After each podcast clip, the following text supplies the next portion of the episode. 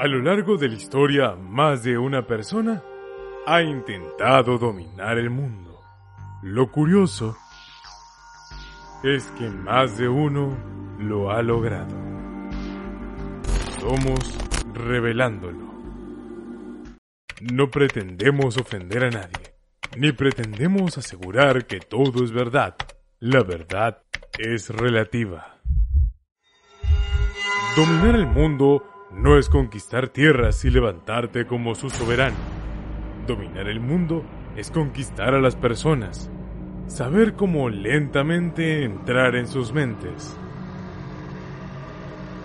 Grandes personalidades en diferentes áreas supieron utilizar esto a su favor, desde Adolf Hitler, pasando por Robert Greene, hasta el mismísimo Steve Jobs. Si bien es cierto, existen mil factores para introducirse en la mente de las personas.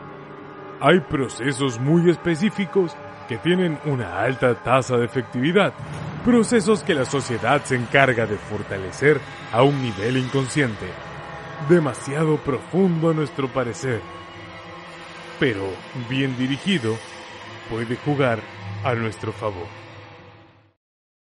Número 1. Maestro de las emociones. Nosotros como seres humanos tenemos la tendencia de ser racionales. Y esto hace que nos entrenemos a lo largo de nuestras vidas en procesos lógicos y dejemos de lado nuestro fortalecimiento emocional. Si logras identificar rápidamente las emociones que mueven a una persona, tu forma de comunicar será mucho más efectiva y por lo tanto, toda idea que comuniques será más aceptada por la otra persona. Número 2. Juega con su ego. Todos los seres humanos nos sentimos orgullosos de algo que hacemos, hemos hecho o haremos. Y la mejor forma de introducirte lentamente en la mente de los demás es jugando adecuadamente cada carta para agradarle al ego.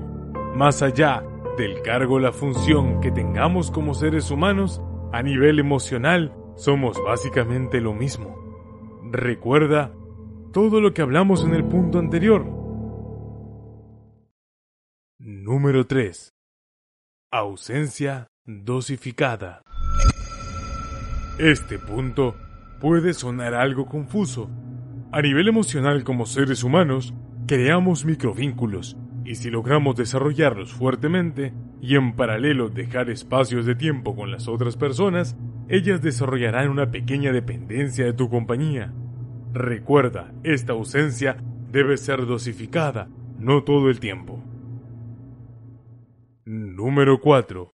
Recompensa lo bueno. No castigues lo malo. Los seres humanos estamos entrenados para acercarnos al placer y evitar el dolor. Por lo tanto, ante un error, si recibimos represalias, tendemos a alejarnos. Por lo tanto, lo ideal es recompensar toda actitud positiva. Así la percepción que los demás tendrán de ti será positiva también. Será gratificante y sentirán un placer a nivel emocional con el simple hecho de estar en tu compañía. Número 5. Aprende a pescar. Imagina que estás en un lago y estás a minutos de iniciar a pescar. Tienes todo listo. Solo te falta colocar la carnada en el anzuelo. Si a ti te encanta el chocolate blanco, no necesariamente colocarás chocolate blanco, ya que esto no atraerá a los peces. Debes usar algo que sea atractivo para ellos, no para ti. De la misma forma funcionamos nosotros.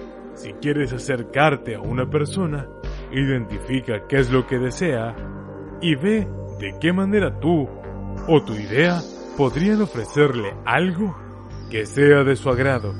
De esa manera, prepárate para que acepten lo que sea que digas. Número 6. Deja que hablen. Esto es muy curioso, porque aunque parezca extraño mientras menos hables, y más hable la otra persona, más información obtendrás. Por lo tanto, podrás usar toda esa información a tu favor. Sumado a esto, los seres humanos siempre disfrutamos hablar de nuestros logros y cosas de las que nos sentimos muy orgullosos.